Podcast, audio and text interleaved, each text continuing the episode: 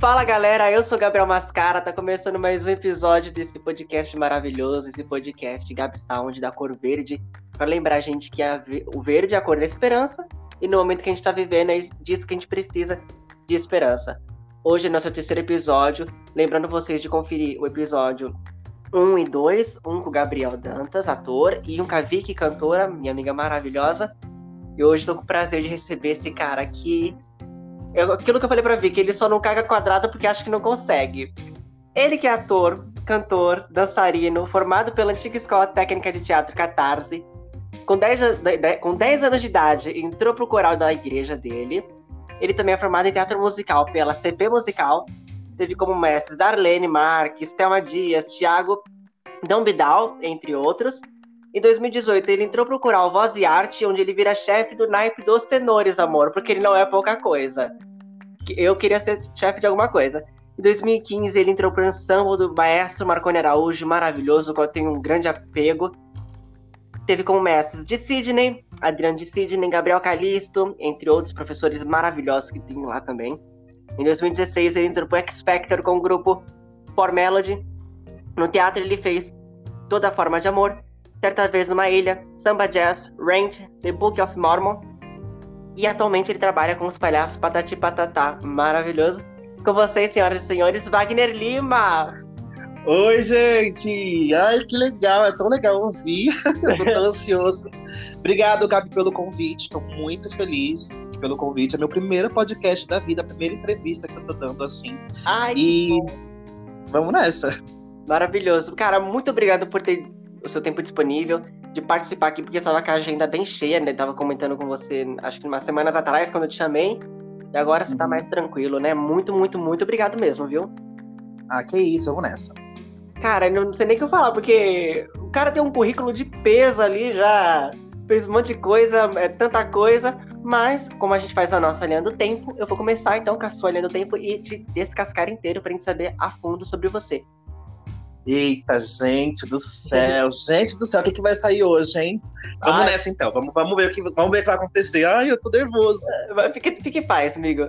É, assim. Tá bom. Alguém da sua família já é da música, já é do teatro, já é da arte? E como que ela entrou na sua vida? Porque eu vi que 10 anos, com 10 anos você entrou já para o mundo da arte, né?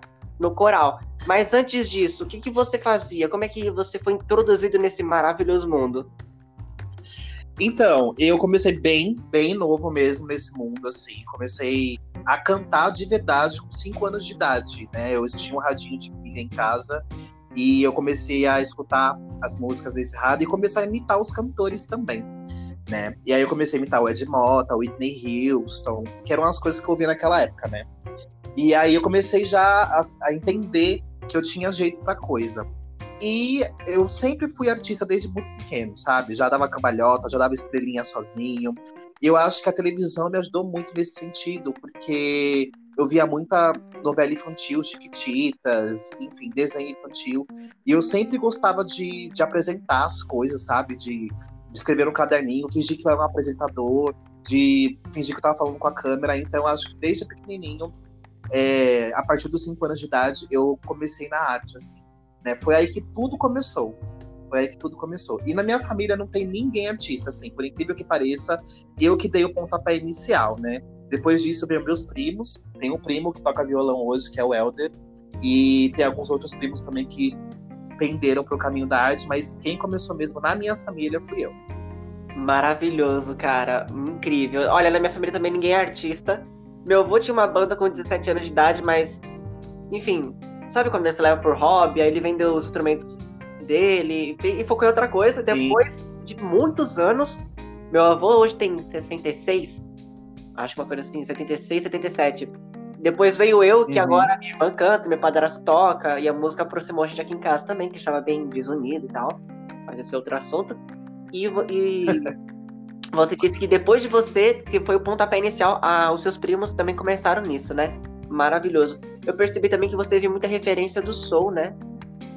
Sim, eu tenho a black music, o soul, assim, eu gosto bastante. Eu comecei nesses estilos, né? Na verdade, eu comecei com músicas internacionais e depois que eu fui entender que existia o um mercado de MPB, né? Música popular brasileira. Aí eu comecei a escutar muito Marisa Monte, Gilberto Gil, Caetano Veloso, Milton Nascimento, que eu amo de paixão.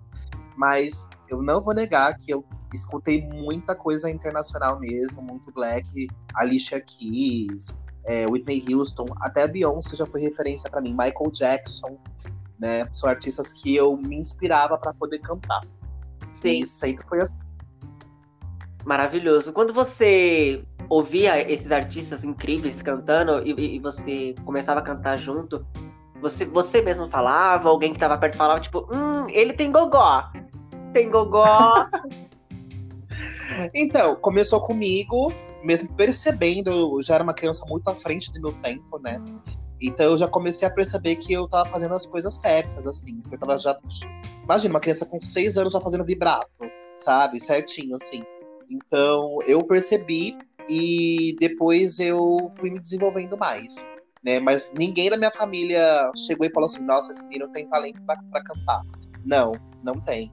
Ninguém chegou e falou para mim quando eu era pequeno. Quando eu fui crescendo e desenvolvendo, aí sim as pessoas começaram a falar: nossa, você canta, hein? Olha, você tem talento para isso. Mas de início, não. Sempre fui eu mesmo, sozinho. Sim, entendi. E como é que foi para você o apoio da, da sua família quando você chegou nos seus pais e falou assim: quero fazer arte, quero ser ator, quero ser cantor, porque tem gente que, como o, o Gabriel, no primeiro episódio aqui, ele disse que estava fazendo faculdade de jornalismo. E uma pessoa uhum. da faculdade dele chegou nele e falou assim: Olha, cara, o que você tá fazendo aqui? Seu lugar não é aqui, seu lugar é no teatro.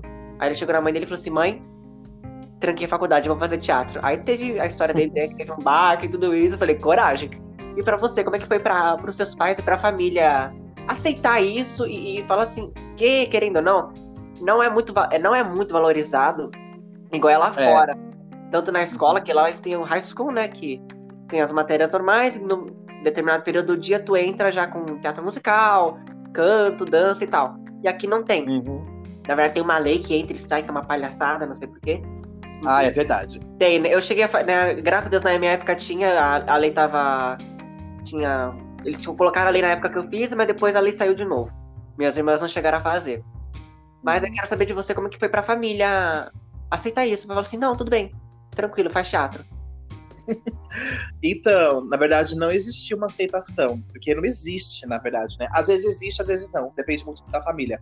Mas na minha, por exemplo, isso é um tabu muito grande hoje, assim, porque, por exemplo, meu pai tem um bar de família e eu sempre trabalhei nesse bar, né? E mesmo assim, eu trabalhei acho que uns 10 anos nesse bar aí. E eu sempre, sempre, sempre soube que ali não era meu lugar, né? Eu já fazia parte de grupo de teatro, né? E aí, quando eu saí do ensino médio, eu falei, não, vou fazer faculdade de artes cênicas, vou fazer um curso de artes cênicas para me formar como ator. Eu fiz esse curso técnico e paguei do meu bolso, porque meus pais não queriam pagar um curso de artes para mim, porque eles acham na cabeça dele que a arte é uma, uma área muito difícil, e realmente é, né? Tem os seus altos, tem os seus baixos, mas eles achavam que eu gostaria de seguir em frente com o bar, né? Que eu sou o filho mais velho, eu tenho um irmão que é um ano mais novo do que eu, e o meu irmão já gosta de administração, já se formou em administração justamente por isso. Até por isso que ele hoje ele toca o bar sozinho. Meu pai não trabalha mais lá. Ele pegou o bar para ele, meu irmão, e trabalha lá com o bar, e eu saí, né? Eu não continuei lá e banquei todos os meus estudos sozinho. Então, eu me formei, né? Fiz artes cênicas, fiz quatro anos de artes cênicas, onde eu tive aula de tudo, aula de teoria musical, aula de interpretação, aula de dança, expressão corporal, enfim, tudo que a faculdade dá pra gente, né?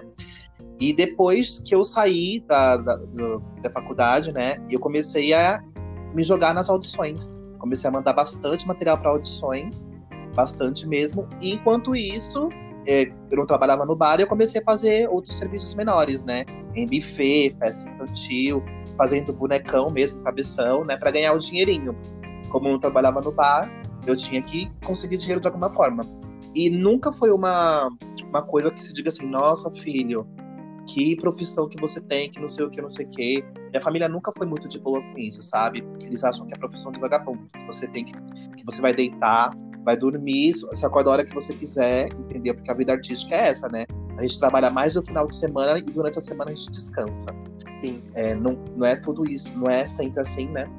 Mas a gente tem que estudar muito, né? Eu estudo demais, demais, demais o tempo que eu tô ocioso, parado, eu tô criando alguma coisa, eu tô estudando alguma coisa. E a vida do artista é essa, sempre aprender. Mas referente à família, dizer que tem apoio até hoje em dia, sim, eu não sinto tanto apoio dos meus pais e do meu irmão, não. Não sinto mesmo. É uma pena falar isso, né? Mas é, é verdade. Muita gente queria ter o apoio e não tem. Eu não tenho mesmo, por exemplo, esse apoio aí. Eles só apoiam quando, tipo, eu tô lá em cima. Ou quando eu apareço em algum programa de TV. Ou quando eu tô ganhando muito dinheiro, muito dinheiro mesmo, sabe? Que foi o caso do, do Patati Patatá. Que quando eu entrei no projeto, eles ficaram assim, nossa, filho, vai mesmo, vai mesmo. Eu tive que morar um tempinho fora. Aí eles me apoiaram nesse sentido. Mas quando você tá lá embaixo, no fundo do poço, né? Que a gente merece mais apoio, que a gente precisa mais desse apoio, a gente não tem. Então, se for para apoiar, que apoie de verdade. Tanto, tanto estando lá embaixo, como estando lá em cima também. Exatamente, maravilhoso. Falou tudo. Até porque não tem, tem o porquê mentir. É família diferente, pessoas diferentes, cada um com a sua história. Aqui em casa mesmo, igual eu falei, né, ninguém é artista, não mais. Quem queria ser meio que desistiu, sabe? Do meio infantil, né? Dream the Dream, o sonho que eu sonhei. É, então, quando, até eu mesmo falei pra minha mãe, mãe, eu quero fazer teatro. Ela falou, não, vai lá, faz. Faz o curso. Beleza. Quando eu cheguei pra ela, eu falei assim, mãe, eu quero viver de teatro. A bicha fez uma cara. Ela não falou nada. Ela não disse uma palavra, mas pela cara dela eu senti. Mas ela falou assim, faz. Mas é.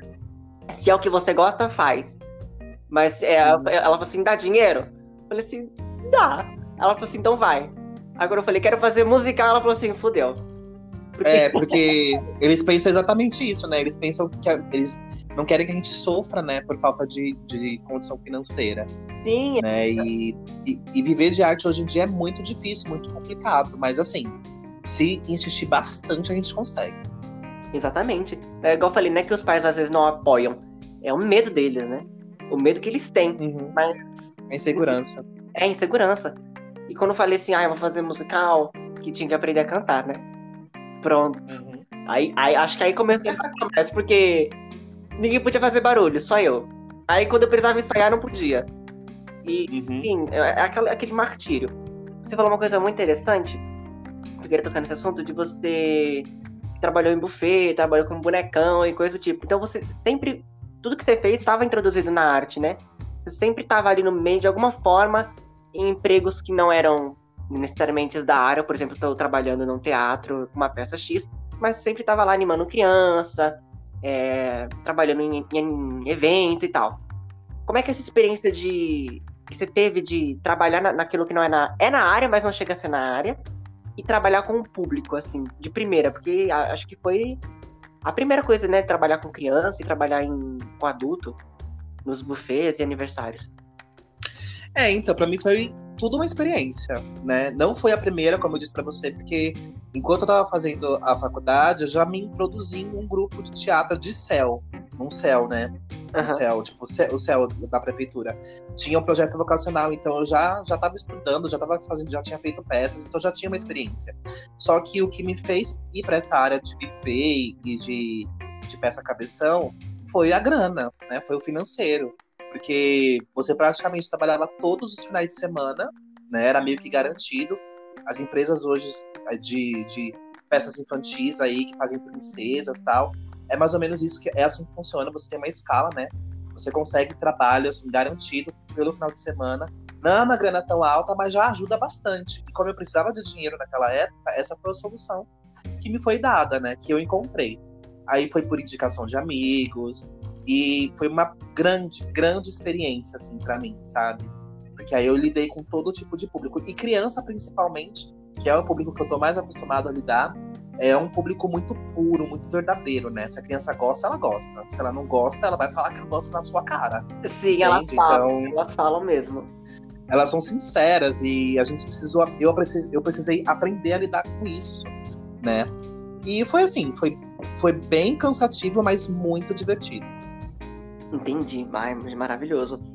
É, criança é sincera mesmo. Eu lembro quando eu apresentava. Eu apresentei as três vezes. Não, uma foi numa escola e as outras três foi pra, pra plateia infantil.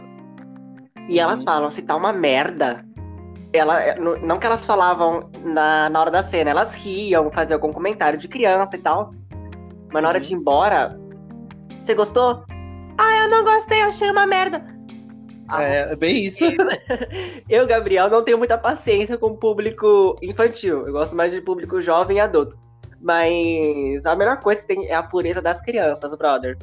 Que elas. Sim, elas com certeza. Falam, elas falam tudo, cara. Se tá ruim, ela fala. Se tá bom, ela fala. Se tá gostando, ela fala.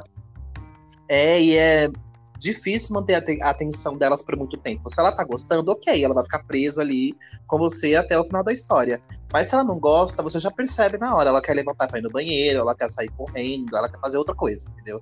E saber lidar com essa situação que, que faz tipo, a gente artista realmente pensar e entender como a gente deve funcionar com as crianças, sabe? Eu acho que a gente só aprende fazendo mesmo. Sim, é, é igual a, a Laura Pompeu falou para mim uma vez. Não é um certificado que você tem, não é um diploma que você mostra que tem, mas é a experiência que fica. O que conta é, mais é sempre a experiência. Não importa quanto discurso tu vai fazer. O que você vivenciou e viveu ali é o que conta. Uhum. Você nunca teve vontade Concordo. de matar criança, não? Assim, matar não. mas, mas já chegou um dia que, tipo, a gente tá fazendo cabeção, tá? E a criança pisa no nosso pé, chuta nosso joelho. São coisas assim que a gente não, né, não tem muito o que fazer, porque a gente não pode dar um beliscão na criança, né? então a gente aprende a lidar com a situação. É isso que eu falei para você. Sim, maravilhoso. Gente, só fazendo um lembrete que eu acabei esquecendo de falar no começo, vou, lem vou lembrar aqui. Todas as redes sociais do Wagner as minhas e a do podcast vão estar tá aqui na nossa descrição para você poder lá e seguir e ver o Wagner postando os projetos dele, os vídeos dele maravilhosos, que é dono de uma voz, meu Deus do céu, que você não, você não tem ideia. No dia que esse cara desafinar é porque o inferno congelou, juro pra vocês. Ai, gente, não tem nada a ver isso, não. Eu, eu desaf... Olha, desafinar é o que eu mais faço. Ah, faz sim. É, parece que não, parece que não, mas é sim, se você prestar bastante atenção, tem umas semitonadas ali, umas coisinhas assim. Ai, é que eu também sou muito autocrítico, né? Isso vem muito de mim também. Qual é o seu signo? Libra. Libra. Ah, eu também sou bem. Eu, quando eu, ó, pra. A gente falando que você fez o estúdio do Marco Araújo, eu tava gravando vídeo pra audição uhum. também. Gravei uns 30 vídeos. A Laura falava, uhum. esse aqui tá bom, esse aqui tá melhor, esse aqui tá bom. Eu falava, não, vou fazer de novo porque tá um lixo. Eu tenho uma cobrança uhum. em cima de mim, você também tem isso? Eu tinha, eu aprendi a não me cobrar tanto e hoje eu já controlo bastante as coisas. Antigamente eu era assim também, fazia muitos vídeos assim, mas aí eu comecei a me colocar limites, sabe? Falei, olha, vamos gravar três vídeos hoje, três takes. Você vai gravar três takes e vai escolher entre os três, porque senão eu vou ficar uma hora, sabe, é, martelando na cabeça. Então eu aprendi a ter esse controle. Antigamente era assim também. Mas aí foi chegando no final do processo, principalmente para fazer vídeos de canto, que a voz já tá cansada, que você já tá estressado, você não quer mais fazer nada. Então, eu aprendi a me impor limites. Tem dia que eu falo assim: olha, vou gravar dois takes de, de cada, sei lá. E aí eu escolho um deles para ser o meu final, entendeu? Porque senão eu vou ficar, eu não posso mais perder tempo com isso. Eu preciso fazer as coisas serem ágeis, mais rápidas, né? E para isso acontecer, eu tive que me impor esses limites. Então eu já não passo mais tanta raiva hoje em dia, porque eu tento fazer os meus melhores logo no primeiro, nos primeiros vídeos, entendeu? Sim, entendi. Cara, eu queria tocar no assunto, é, se você não se sentir confortável de falar, tudo bem. Mas assim, uhum. você falou que começou muito cedo, muito jovem no ramo artístico. E Sim. aí você, a gente que é ator, principalmente ator de musical, que é o seu caso, meu também, a gente vive, de, vive de audição. Né? Não é porque a gente chegou num patamar que a gente nunca mais faz, a gente faz audição pra vida inteira. E a gente recebe uhum. mais não do que sim. Eu já perdi papel por, por, causa dos meus dentes, só pra você ter uma ideia. Na época os meus dentes uhum. eram mais fortes, eu acabei perdendo papel por causa de dente. Numa escola de música. Queria saber de você o, o a questão da, da escola, do preconceito, dos nãos, da aceitação do, do physique, da persona que você é. Se você puder falar um pouquinho disso, do que você passou. Claro, vamos lá. Bom, é, no começo eu vou falar sobre meu cabelo, porque o meu cabelo eu acho que é o que mais impactou na minha vida, assim, né? É, pra quem não sabe, eu tenho um cabelo crespo, black power, né? Grande, assim, bonito, lindo, por sinal, minha coroa. E eu odiava meu cabelo quando eu era mais novo. Né? Então, vivia passando progressiva, selagem, fazia relaxamento, tudo para tentar me encaixar no padrão que a sociedade impôs pra gente, que é ter o cabelo lisinho, cabelo pra cima, bonitinho, arrepiado, não sei o que lá. E por um certo tempo isso funcionou para mim. Quando eu entrei na vida de teatro, eu me dei super bem com isso, né? Eu fiz muitas audições por conta da minha aparência também, né? E consegui bastante papéis. Até que chegou a época da audição do Rei Leão, que foi lá em 2012. Que aí eu, eu fiz a primeira audição do Rei Leão com o cabelo liso e não passei. E aí eu falei, será que foi por causa do meu cabelo? Porque pode ser, né? Eu fiquei com isso na minha cabeça. Mas eu enfrentei muitos preconceitos por conta do cabelo, até eu me entender que eu tinha que deixar meu cabelo do jeito que ele era, sabe? E isso demorou um certo tempo. Passei pela transição, já pintei meus cabelos de outras cores também, enfim. É, sou uma pessoa muito extrovertida, sou uma pessoa muito para cima, muito feliz mesmo assim. É, e acho que isso incomodou um pouco. E aí, quando abriu o segundo Open Call do Rei Leão, que teve duas audições, a primeira, né? E a segunda, abriu o segundo Open Call, eu fui também fazer, só que aí já tava com meu cabelo natural. E aí eu fiz e passei. Passei, fui passando de fase, né? Foram quatro fases, até chegar na banca internacional. Que aí tava só entre eu e mais uma pessoa para fazer o Pumba ou a Hiena Banzai, né? E aí o menino ganhou o papel, eu não fiz. Mas só de saber que eu, eu acho que era isso que estava me, me, impedindo de um certo ponto de fazer os testes, de audições, já foi um, um start, assim, um estalo para eu perceber que eu não precisava fazer me enquadrar nos padrões da sociedade, sabe? Que eu só precisava ser eu, entende? Mas assim, vou falar para você que a gente sofre muito preconceito, mesmo assim. Às vezes é questão de perfil também. Às vezes é muita questão de perfil. Por exemplo, eu não sou uma pessoa mais magra do mundo, né? E também não sou uma pessoa normal, eu sou um pouquinho gordinho. Então, eu tive que trabalhar isso em mim, sabe? Então, existem papéis para mim. Eu sei que existem papéis para mim. Às vezes, só né, no meu dia, né? A minha voz não tá boa, não é isso que eles precisam no dia. Mas antigamente eu ficava muito chateado com essas questões. Hoje em dia não me abala mais nada referente a isso, porque é só mais um não e eu vou em busca do meu sim. Eu levei muitos, muitos nãos, muitos nãos mesmo sabe? Mas o importante é a gente sempre acreditar na gente e continuar persistindo. Porque se você não acreditar nem em você, quem é que vai acreditar, né? Exatamente. Fora que a gente sai da audição, tipo, ah, eu sou horrorosa, ninguém não gosta de mim, ai, não sei o quê. Não, gente, calma. Às vezes não era nem aquilo que eles estavam procurando no dia, né? É, às vezes não era nem você, entendeu? Às vezes não era você. É, é uma... Não dá para ficar adivinhando também, porque senão a gente é. vai ficar com isso na cabeça, né? É assim, vai lá, estuda, faz o seu melhor, se dedica, faz o que você ensaiou, não inventa de querer inventar moda na hora, que isso não vai funcionar, entende? E se eles gostarem de você, beleza, você vai passando. Se não gostarem, até a próxima oportunidade, você mostrou o seu melhor para a banca. E eu acho que isso é mais importante, né? Assim, é legal você ser lembrado também. Isso é legal, você ser uma pessoa que você vai sair dali, a banca vai lembrar de você. Exatamente, sabe? ficar marcado ali no, no, bom sentido, né? Não, não ficar marcado pelo Isso. que tu fez, que também não vai rolar positivamente, positivamente.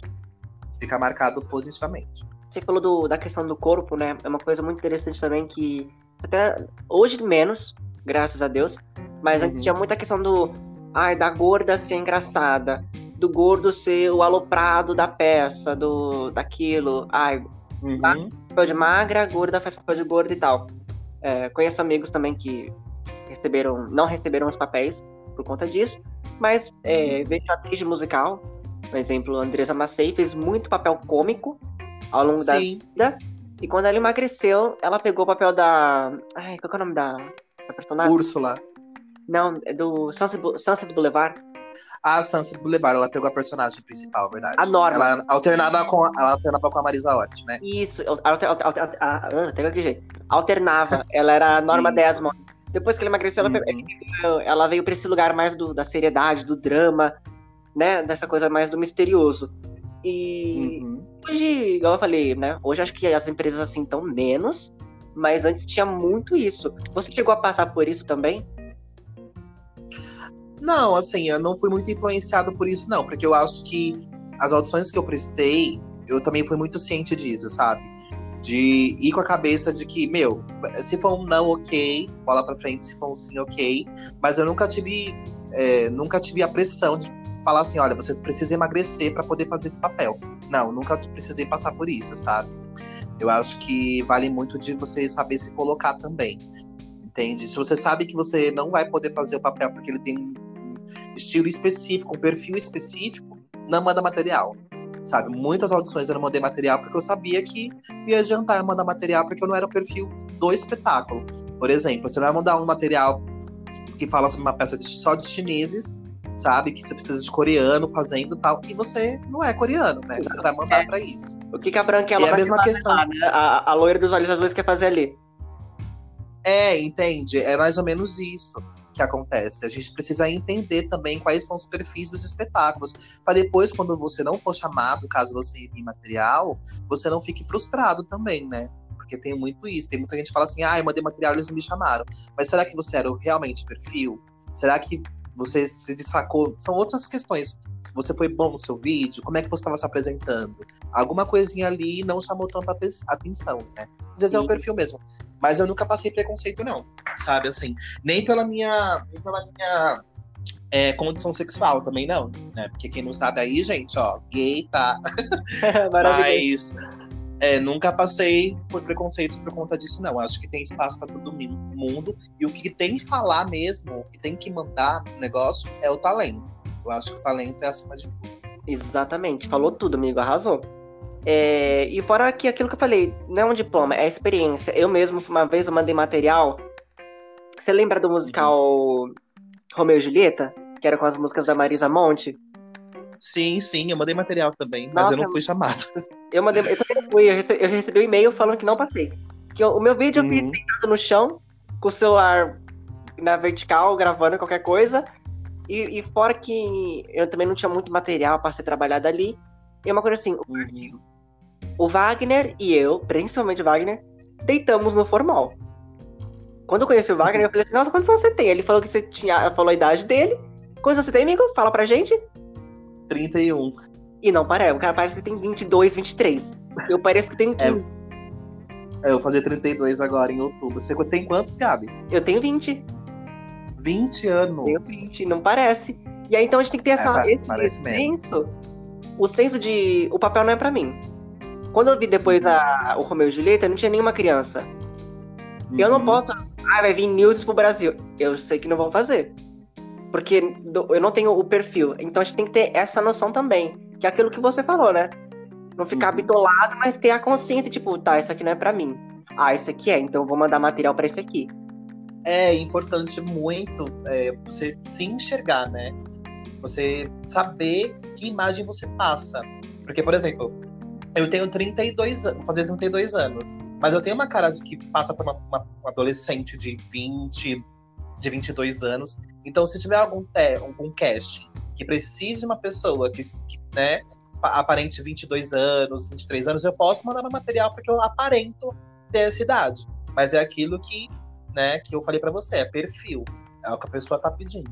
Sim, então a gente precisa exatamente. realmente se enxergar e saber qual é o nosso perfil, que a gente, qual é a imagem que a gente mostra. Entende? Maravilhoso, entendo.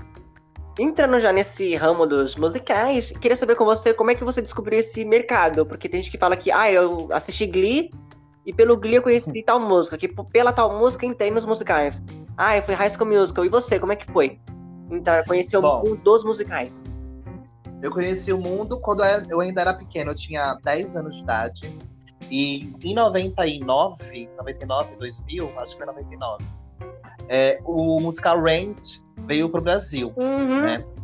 Foi a primeira apresentação do, do Rent. Teve a Bianca Tadini, o Tomura, o Jarbas Homem de Mello, enfim, o Robson, Robson alguma coisa, esqueci o, nome, o sobrenome dele. Enfim, teve bastante gente conhecida nesse elenco. O André Dias também, que fez a Índia, maravilhoso. E eu fiquei sabendo, eu vi no jornal na época, lançaram no jornal, que tava tendo esse musical, né? E aí eu fui assistir esse musical. É, eu acho que eu tinha uns 10, 11 anos de idade, fui com os meus pais, obviamente, né? E a gente não podia entrar sozinho, nesse espetáculo, pelo menos. E aí eu assisti o espetáculo e falei: é isso, é isso, é isso, é isso eu quero fazer pra minha vida, entendeu? Eu vi ao vivo, consegui ver ao vivo, tem uma gravação aí também para quem quiser assistir, deve ter em algum lugar. Tem, tem lá no, no perfil da Alessandra Maestrini, que fazia a Maureen na época. Sim, ela fazia a Maureen, exatamente. Muito boa também, por sinal. E aí, eu assisti e falei, é aí, é agora. mãe, eu quero fazer isso. Eu quero subir, quero cantar, quero dançar. E eu já dançava, né? Com 11 anos de idade, já cantava um pouquinho, já dançava, também dancei pra caramba quando era pequenininho. E faltava só atuar mesmo, assim, o negócio da atuação, né? Aí eu fui em busca do que faltava para mim, do que tava faltando para mim. Mas tudo começou com Rent. Inclusive, é o meu musical favorito, até hoje. Ah, eu também amo, cara. Nossa, Rent. Eu assisti em 2017 o revival que teve. Eu fui no uhum. último dia. Chorei tanto. Sim. Nossa. É, muitos amigos meus no elenco, eu também assisti essa versão é, aqui em São Paulo e foi incrível, assim, incrível mesmo. E eu tive a oportunidade de fazer Rent. Em 2014, eu fiz Rent pela S3 Produções, que hoje não existe mais, né? Mas eu fiz Rent pela S, é, S3 Produções e foi um, um espetáculo amador, né? Não foi todo profissional. Mas todo mundo com microfone, bonitinho. E eu fiz a Angel. Ai, fiz a Angel no, no Rent. Meu sonho! Uhum. Foi muito, muito bacana. O processo foi bem legal, assim, a gente ficou uns três meses ensaiando. E fizemos apenas uma única apresentação, o que me dói muito no coração. Mas foi muito bom, foi muito bom mesmo, assim. É um dos espetáculos que eu não vou esquecer. Foi o meu preferido e eu pude fazer ele, então eu já fiquei muito, muito, muito realizado mesmo é gratificante, né? Você tava lá em 99, assistiu o um musical, uhum. depois, não, não importa se é um amador ou nada, é aquilo que eu falei, a experiência, e tá lá e fazer, porque assim, o, é. o Rent, cara, é aquilo lá, é igual Cats, ou tu ama ou tu odeia, mas o Rent, é. músicas que falam, numa, sem contar as versões brasileiras, a nova versão que teve agora das músicas, mas a música toca você de uma maneira. O musical ele se passa nos anos 80, se não me engano, que tava no auge da AIDS, não era? É exatamente isso. E é uma é um musical praticamente todo cantado, né? Só tem algumas falinhas no meio, mas ele é como se fosse uma ópera rock, porque o Jesus Cristo Superstar também é assim. Ele é uhum. praticamente todo cantado. E o Ranch é assim também. Ele é basicamente todo cantado, assim, 99% do musical. E fala sobre isso, fala sobre questões financeiras, de não ter dinheiro para pagar o próprio aluguel, sabe? Questões muito atuais. Sim, né? São questões ele, muito atuais. Era isso que eu ia falar agora. Por mais que ele se passe nos anos 80, ele tem uma atemporalidade que é tão real, tão real, de você ser artista, viver daquilo e não ter dinheiro porque você vive da arte, não é tão valorizado. Ou o fulano tem AIDS, sabe que tem, sabe que tá pra morrer, mas isso não impede ele de viver a vida sabe? De ser feliz, né? De lutar pelos seus direitos, que tem um professor, né? O, o que. O Collins. O Collins, que namora é. com a Angel. Ah, uhum. sem falar do funeral. Ah, enfim, vou falar, eu começo a chorar. O funeral da Angel que eu chorei quando eu tava lá.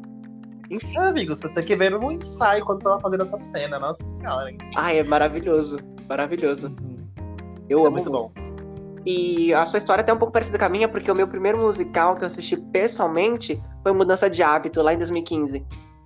Uhum, que eu assisti também com a Karen Hills. Isso, ah, quando feira com a Josi Lopes. Na hora que a cortina abriu e ela falou: Olá, Filadélfia! Eu falei: É isso. Uhum. É, é isso. eu quero fazer isso. É. é muito bom, né? Após eu também posso, né? Então, todo mundo é capaz de cantar, então vou lá fazer. É, exatamente. Mas lembrar que não é só cantar, né? Não. Existe cantar, dançar e a interpretação. Tudo muito junto, assim. Sim, sim. Saber fazer as três coisas muito bem. E se tiver, se souber fazer outras coisas, melhor ainda, né? Se souber, sei lá, se você é ginasta, souber fazer outras coisas, é bom também, isso ajuda, Sim, né? Toda experiência, fora que é teatro musical. O teatro uhum. vem antes de tudo. Não adianta ter uma voz linda, cantar o fada, elfa, balar, sei lá o quê, e a interpretação for uma merda. Exatamente. Uhum, exatamente. Não adianta ter voz. É, só a voz te garante uns certos passos, né? Mas não é, é tudo, não. Não. E falando em, em teatro, audicionar tudo mais, o senhor entrou pro ensemble do Maestro Marconi Araújo, que para quem não sabe, Maestro Marconi Araújo é um maestro, vocal coach, diretor musical e contratenor. Ganhou o prêmio Bidu Sayão, prêmio renomadíssimo em canto lírico. Tem uma escola de canto aqui no, em São Paulo, na Labastro, onde ele prepara cantores e alguns viram estrelas de teatro musical, outros viram só cantores e tal e você teve a oportunidade de participar do ensemble dele. E me conta um Sim. pouquinho da, dessa experiência que foi de cantar em. Você já fez o coral, igual você tinha falado, mas depois de bastante tempo cantar em conjunto de novo e aprender com um cara que trouxe o belt americano para adaptado na nossa língua, que é uma, a gente fala numa mistura de português com tupi-guarani, para não cantar oh my mas cantar de um jeito mais confortável, priorizando a saúde vocal e a potência da voz, que acredito, acredito eu, que você tendo feito parte do ensemble, te ajudou muito na, no seu trabalho como, como cantor, né? É, a resistência vocal, a saúde da sua voz. Fala um pouquinho de como você foi, parou lá no meio do, do estúdio. Cheguei. Ah, foi bem legal. Assim, eu vi que ele abriu as audições, sua primeira turma, em 2015. E aí, como a audição era gratuita e a gente não podia é, gastar, eu não podia gastar muito dinheiro naquela época, eu vim fazer, né? E lá eu encontrei muitos amigos, né? Muitos amigos do teatro musical, muitos amigos meus que trabalharam comigo também. E fui fazer esse. Foi bem despretensioso. Peguei uma partitura que eu sempre fiz. Olha só, eu cantei This Love do Maroon 5. É uma música totalmente pop, uhum. entendeu? E assim, o falso no piano, né? O falso Ito, ele arrasa, né? Ele arregaça. Tava certinha. Ele é muito bom. Eu fiquei muito nervoso. E no dia eu estava um pouco rouco mas eu não deixei isso me bater e fiz a audição. E aí, depois de uns dias, eles eh, colocaram a lista e eu tava.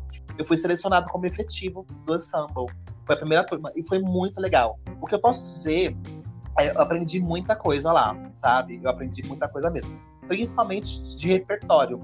Porque meu repertório, ele era tipo de teatro musical e um pouquinho de pop, né? Então, eu fiquei cinco meses no estúdio, porque as condições financeiras não aguentaram ficar mais tempo lá, então eu tive que abandonar os estudos. Mas o que eu aprendi nesses cinco meses eu vou levar para a vida, né? Eu aprendi bastante coisa sobre leitura de partitura, que eu já lia antes, mas eu me aperfeiçoei mais ainda lá. E sobre o repertório, coisas que eu nunca havia cantado, como a, a, coisas da ópera Carmen, sabe? Coisas líricas mesmo. Até em outra língua a gente aprendeu a cantar, né? E com movimentos corporais. Eu falei, gente do céu. E eu fiquei muito feliz, muito feliz mesmo. E eu só levo assim, pra vida cada aprendizado que eu, que eu tive lá. Eu cresci bastante como artista lá. Sim, é, inclusive, o, fora o Wagner, tem outros amigos também, artistas que são ou já foram do, do Marconi. E o pessoal sempre fala, a experiência que você sai de lá, que o Marconi ele te espreme igual uma espinha, num bom sentido, que ele sabe que você tem, ele sabe que a tua estrela tá lá guardada, então ele vai fazer de tudo para tirar aquilo ali de você, né? Inclusive, eu mandei material para audição do Marconi, cantei Pensamento Fantasma da Ópera, que, para quem não sabe, eu sou contratenor. Falei assim, vou aproveitar, uhum. né? Mas ainda tô esperando a resposta, aguardemos. É, tanto que é, é tão legal o, essa experiência lá no estúdio, que eu sou tenor, né? Eu sou tenor agudo, eu sou tenor 1. Uhum. E ele me classificou para entrar no coral dele como tenor 2 ou seja, o tenor mais grave. E aí eu eu questionei, eu falei, por que, que eu sou tenor 2, sendo que eu tenho voz de tenor 1? Um?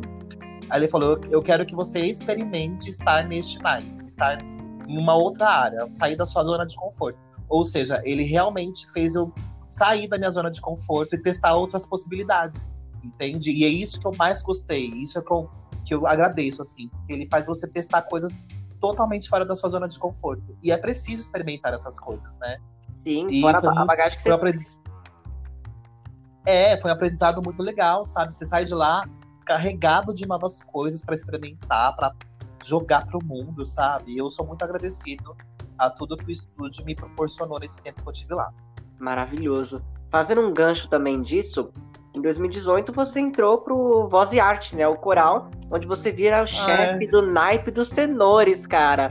É sim, assim, sim. A Laura, ela também é chefe de naipe e substituta. Então, se a, a, Esqueci o nome da menina, desculpa. Mas se ela. Ela é soprano? É soprano. Se a menina falta. Alessandra. É, acho que é Alessandra. Acho que é Alessandra. Alessandra. Alessandra, Alexandra, né? É uma coisa assim, é. É, acho que é Alexandra Medeiros, não lembro. Mas aí, se a é, Alexandra não tá, a Laura entra para substituir ela. E você virou uhum. chefe do, do naipe dos tenores, teve uma responsabilidade grande. Eu vou perguntar, aqui eu já, eu já, sei a resposta, mas eu vou perguntar mesmo assim. Você acha que você participando da ação do Marconi, ele te colocando como tenor 2, e a experiência que você teve lá te agregou e você tirou essa bagagem para levar no outro coral do Voz e Arte? Ai, com certeza, sim com certeza absoluta, né? Foi muito, muito, muito gratificante. Porque assim, eu entrei no Coral e Arte, que para quem não sabe é do maestro Rodrigo Hipólito, que regeu o Peter Pan aqui no Brasil, que regeu vários outros musicais, o Aparecida também acho que ele estava, enfim. É, e foi muito legal, porque eu entrei a convite de um amigo, fazer a audição pro Coral Arte lá no Conservatório Beethoven, aqui em São Paulo, a convite de um amigo. Fui lá, fiz a audição e passei. E aí, conforme, a, é, conforme as coisas é, iam acontecendo no coro, eu fui me destacando, né? E eu fui me destacando positivamente, porque ele via que eu estudava as, as linhas vocais, né? E aí, eu acho que o chefe, não, se eu não me lembro, eu acho que os tenores não tinham chefe de naipe naquela época. Eu acho que não tinha, não, quando eu entrei. Os baixos tinham um, as sopranos e as contratos também tinham, e os tenores não tinham, né? E aí eu me destaquei, o maestro me chamou e falou: Você quer fazer parte? Você quer ser o chefe de naipe dos? Eu aceitei. Foi muito legal, né? Porque a gente carrega uma responsabilidade muito grande. Cuidar de um naipe é uma coisa difícil. Você precisa ver quem tá dentro do seu naipe, quem é que não tá suando tão legal, né? Tem que ensinar as notas direitinho para todo mundo que tiver com dúvida, né? Então acho que isso faz parte do nosso trabalho. Mas assim, eu fiquei muito, muito, muito feliz mesmo. E eu também não pude ficar muito tempo no Coral Voz e Arte, porque aí surgiu uma outra oportunidade para trabalhar fora com o projeto do Círico, que eu falei, né? Do Patati, e aí eu tive que sair. E aí, esse meu amigo que me indicou virou chefe de naipe. Olha só,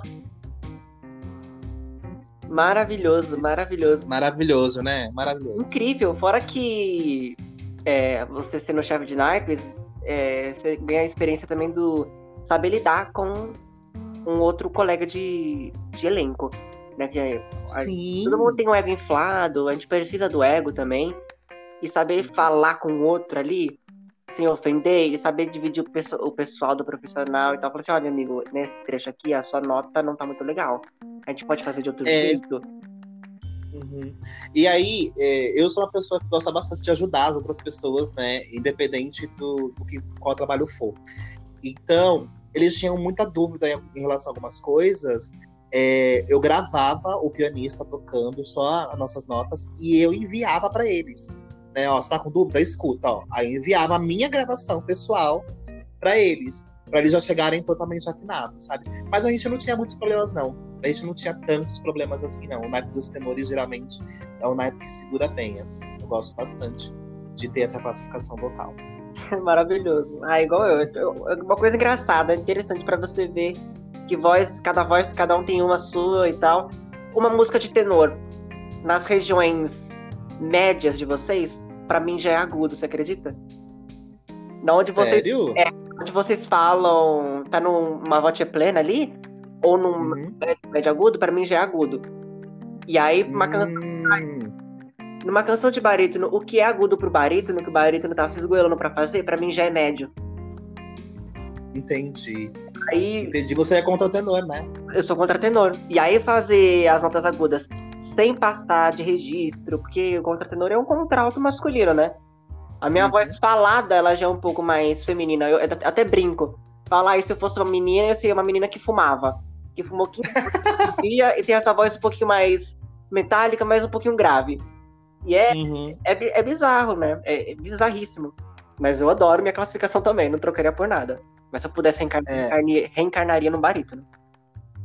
E, é, tem bastante oportunidade para todas as vozes, né? Então seria bom também. Sim. Você também é, teve a oportunidade de participar do X Factor, cantando numa rede, se não me engano, a X Factor é da Band, né? Foi na Band a primeira versão. Foi na Band, né? E agora você também vai entrar, pode falar ou não pode? É, pode. Vai participar do Canta Comigo, Brasil! Canta comigo, meu Deus, eu amo esse programa! Eu amo muito! Uhum. É, foi anunciado hoje pela Record que o programa vai estrear, o Canta Comigo número 3, vai estrear no dia 25 de abril na televisão. E nele eu participo, assim como eu participei no X Factor também, com o meu grupo vocal chamado Grupo Trevos. Se vocês quiserem seguir, tá, gente? É Grupo Trevos em todas as redes sociais, tá? No Instagram, no Facebook e no YouTube também. E em 2016 participamos do X Factor, com o nome de outro grupo, que era a For Melody na época, porque eram quatro integrantes na época, hoje nós somos em três. Fomos muito bem no X Factor, ficamos no palco lá, a gente não, né, não passou da fase do palco, mas até chegar lá foi muito, muito legal.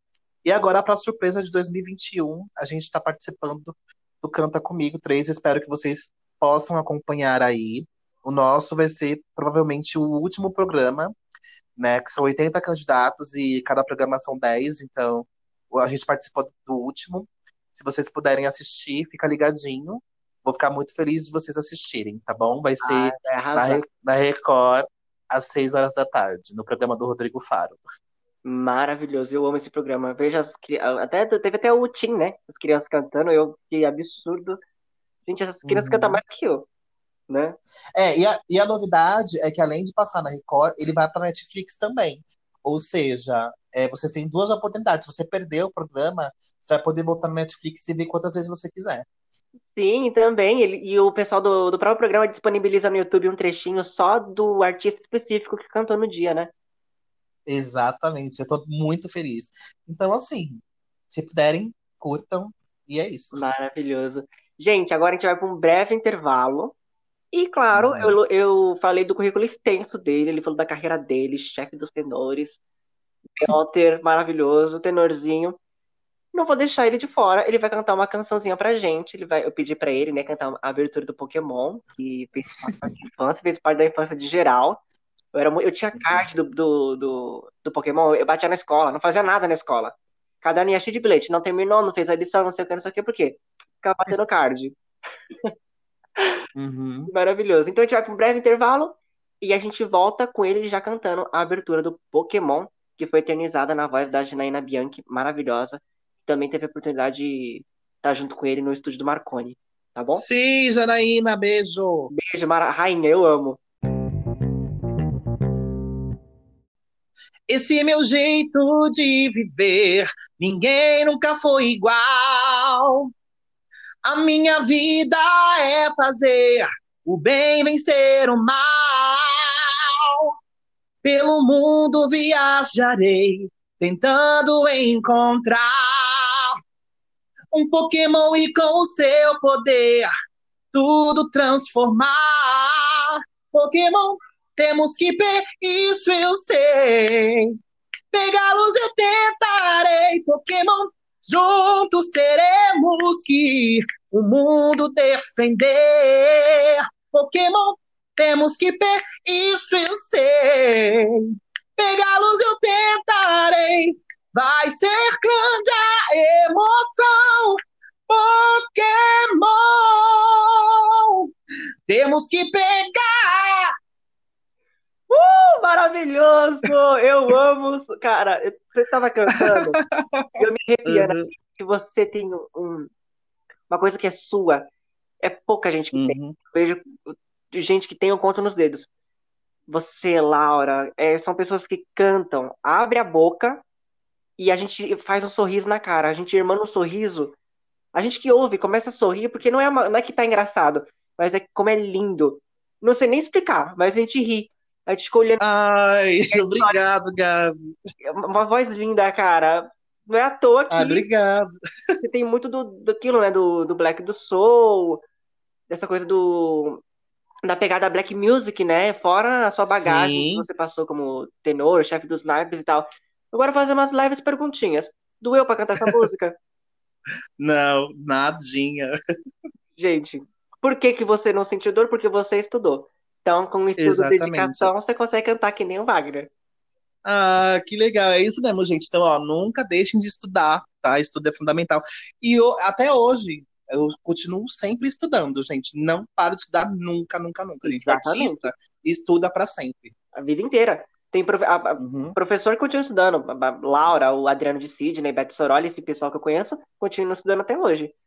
Sim, é, é muito importante. Aí... Mas é isso, gente. Que bom. Espero que vocês tenham gostado. Ah, eu amei muito, cara. Sério. De verdade mesmo, de coração. eu amei muito. Por que, que eu pedi pra ele cantar a abertura do Pokémon? Porque além de eu ser muito fã de Pokémon. E muito fã da voz dele também, gente. Porque, se você quiser conferir a música completa, está lá no canal uh. do Wagner.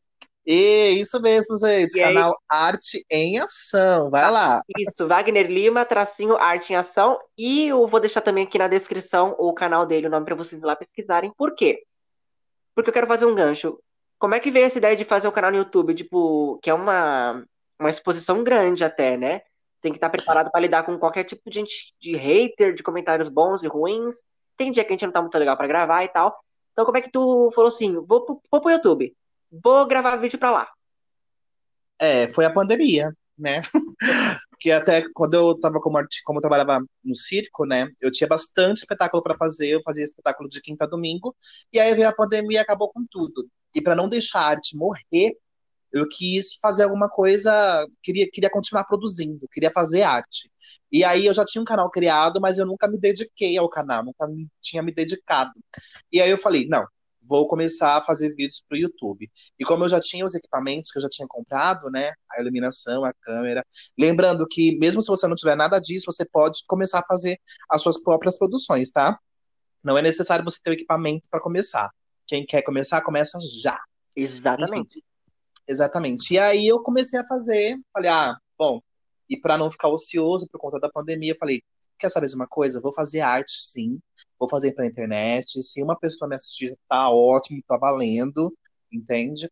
E é isso, foi isso que me despertou para fazer o canal no YouTube. Maravilhoso, gente. Lá no canal dele tem muito cover, desde abertura de anime, como de, de é, músicas de musical e covers. E uhum. acho que você fez um vídeo também de Maqui Fala, né? Maqui Conversa? Maqui Fala, exatamente. E por falar nisso, amanhã, já, amanhã não, sexta-feira já vai sair um, um outro vídeo de Maqui Fala respondendo as perguntas do Instagram.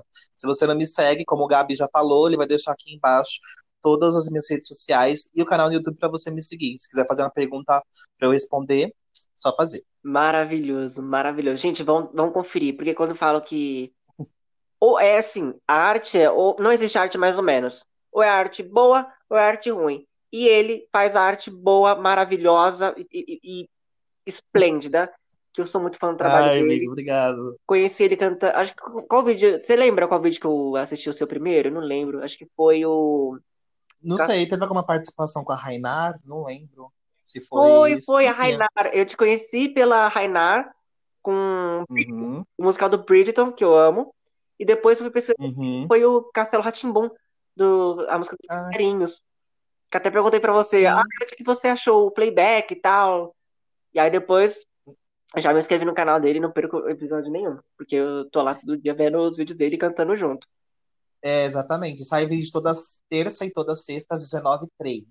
Tá? Então espero vocês lá. Vamos lá, gente, conferir. Sério, é muito bom mesmo. E assim, é, falando do, do canal e tal, agora a gente vai para um, um leve ping-pong, onde eu pergunto uhum. e você responde sem pensar. A primeira coisa que vem pra cabeça, você responde. Ai, tá bom, vamos lá. Olha, gente. Olha, vamos lá. Vamos lá. Dia ou noite? Noite. Lua ou sol? Lua. Frio ou calor? Frio. Série ou filme? Série. Oh, um signo. Libra. Ah, maravilhoso. Chuva ou sol? Sol. Uma cor. Vermelho. Lírico ou belting? Belting. Rent ou Chicago? Rent. Rent ou Wicked? Rent. Ah, maravilhoso. Maureen ou Joanne? Ah, é difícil, mas eu gosto muito da Maureen. Ah, eu também gosto bastante dela. E agora, para finalizar, uma mensagem que você quer deixar para o dia de amanhã, para o Brasil que está sendo construído amanhã, e também uma mensagem para os jovens. Eu digo jovens porque você é até mais velho do que eu, e que querem começar agora no, no ramo, ou que acha que está muito velho, ou que acha que está muito novo para começar, se é possível todo mundo cantar. Ah, eu não nasci tá. com som, eu não tive referência quando era criança. Como é que é? Passa essa sua mensagem. Sinta-se livre. A mensagem, a mensagem que eu tenho para passar para todos vocês que querem começar a fazer teatro, canta ou canto ou dança, comecem, gente. Não existe idade ideal para começar alguma coisa, sabe? E assim, se você falar, ah, eu não sei cantar, tudo a gente aprende. Você nasceu não sabendo nada, né? Você não sabia andar, você não sabia comer, você não sabia falar, e hoje você faz todas essas coisas, você aprendeu a fazer isso. Então você também consegue aprender a cantar, a atuar e a dançar independente da sua idade, tá? E a mensagem mais, mais importante é que a gente, como artista, a gente tem a responsabilidade de carregar uma mensagem para todo mundo que nos escuta, nos assiste, nos ouve. E você que quer ser um artista hoje em dia, tenha em mente que você precisa levar uma mensagem com que você estiver fazendo. Então, assim, vai existir momentos que você vai desanimar, né? A pandemia tá aí, ela tá provando isso para todo mundo. E não desiste, não desista nunca, mas tenha em mente que você precisa passar alguma coisa, ou seja, você precisa transformar as pessoas, ok? Maravilhoso. Gente, recado tá dado. É isso. Eu não, não vou agregar em nada, porque tudo que ele falou eu concordo em tudo. E para terminar, ah. algum projeto, além do Canta Comigo, que você vai participar, algum outro projeto que tá por aí, tá vindo? Você pode contar? Sim, sim, vou contar aqui para vocês em primeira mão. Uh! É, dia 17 agora de abril, vai ser o sábado, às 20 horas vai estrear o meu primeiro curta-metragem. Na verdade, não é meu, né? É o primeiro que eu estou participando como elenco. E o nome do curta é Cinzeiro, tá bom? É, lá no meu Instagram vocês vão ter bastante notícias sobre isso. E já é sábado agora, gente. Então, às 20 horas, lá no canal do YouTube de Cinzeiro, é o meu primeiro curta-metragem que vai estrear, vai ser lançado. Eu conto muito com vocês, tá bom, gente? Eu espero muito que vocês possam assistir. Maravilhoso, gente. Não percam, eu também vou assistir. Que eu, e... eu, eu participei de um curta-metragem, mas acabou que não sendo postado por conta da pandemia também não foi lançado. Não foi desistido, não, foi uhum. engavetado. Mas que bom, vai ser maravilhoso isso. Wagner, sucesso para você e para todos nós. Eu quero te agradecer ah, imensamente de ter participado, de ter tirado um tempo. E muito obrigado. muito obrigado mesmo por ter compartilhado sua história de vida, sua linha do tempo e toda a sua bagagem e experiência. Muito, muito, muito obrigado de verdade. Eu que agradeço a você pelo convite, Gabi. E foi muito bom conversar. E fiquei muito nervoso em alguns momentos, mas é normal, né? Primeira vez que a gente faz as coisas. Ah, a gente realmente fica um pouco nervoso. Primeiro dia derrubei tudo aqui. É, mas então. É, eu gostei muito da experiência. Eu espero que vocês que, estão ouvindo também gostem bastante de me ouvir, de ouvir a minha história e espalha, gente. Espalha o amor, espalha as histórias, espalha o podcast do Gabi também, que eu acho muito importante. Isso aí, muito obrigado, amigo, de coração mesmo. Gente, é isso. Até o nosso próximo episódio, nosso Gabi Sound dessa primeira temporada. Wagner, te quero em mais temporadas e mais episódios, viu? Por favor, Eba! É isso, gente.